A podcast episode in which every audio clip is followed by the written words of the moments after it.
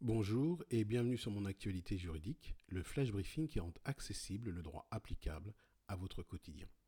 L'actualité juridique de notre quotidien bouleversé, c'est l'ordonnance numéro 2020-430 du 15 avril 2020 concernant la prise de jours de RTT ou de congés dans la fonction publique de l'État et la fonction publique territoriale durant la période d'urgence sanitaire. L'ordonnance permet d'imposer des jours de RTT et de congés aux fonctionnaires en télétravail ou en autorisation spéciale d'absence.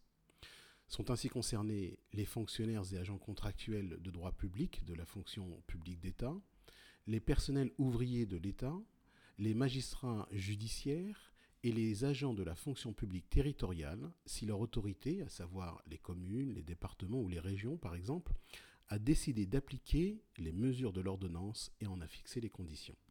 En revanche, l'ordonnance ne concerne pas les enseignants et les agents de la fonction publique hospitalière. Alors, comment les dispositions de l'ordonnance sont-elles mises en œuvre? Eh bien, cela dépend selon qu'il s'agit d'agents en autorisation spéciale d'absence, d'agents en télétravail ou même d'agents ayant alterné à la fois une activité normale, une activité en télétravail et une autorisation spéciale d'absence. Tout d'abord, pour les agents en autorisation spéciale d'absence, l'ordonnance dispose qu'il peut leur être imposé jusqu'à 10 jours de congé, à savoir 5 jours de RTT entre le 16 mars et le 16 avril 2020 de manière rétroactive, et 5 autres jours de RTT ou de congé annuel entre le 17 avril 2020 et la date de reprise de leur service dans des conditions normales. Il est à noter que pour les agents ne disposant pas de RTT ou qui ne disposent pas d'un nombre suffisant de RTT, les jours seront décomptés sur les congés annuels dans la limite de 6 jours. Ensuite, pour les agents en télétravail, si les nécessités de service le justifient, le chef de service peut imposer 5 jours de RTT ou, à défaut, 5 jours de congé annuel entre le 17 avril 2020 et la fin de l'état d'urgence sanitaire ou, si elle est antérieure, la date de reprise d'activité dans des conditions normales.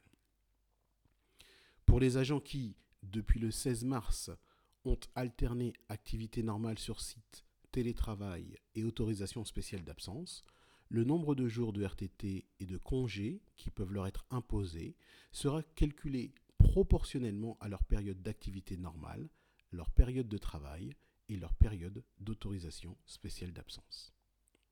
Enfin, pour finir, deux précisions doivent être apportées pour l'ensemble des agents.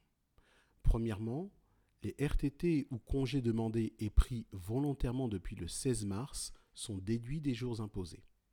Et deuxièmement, le nombre de jours de RTT ou de congés annuels imposés peut être diminué des arrêts de maladie qui se sont produits sur toute ou partie de cette même période. Voilà, c'est tout pour aujourd'hui. Merci pour votre écoute. Passez une très bonne journée.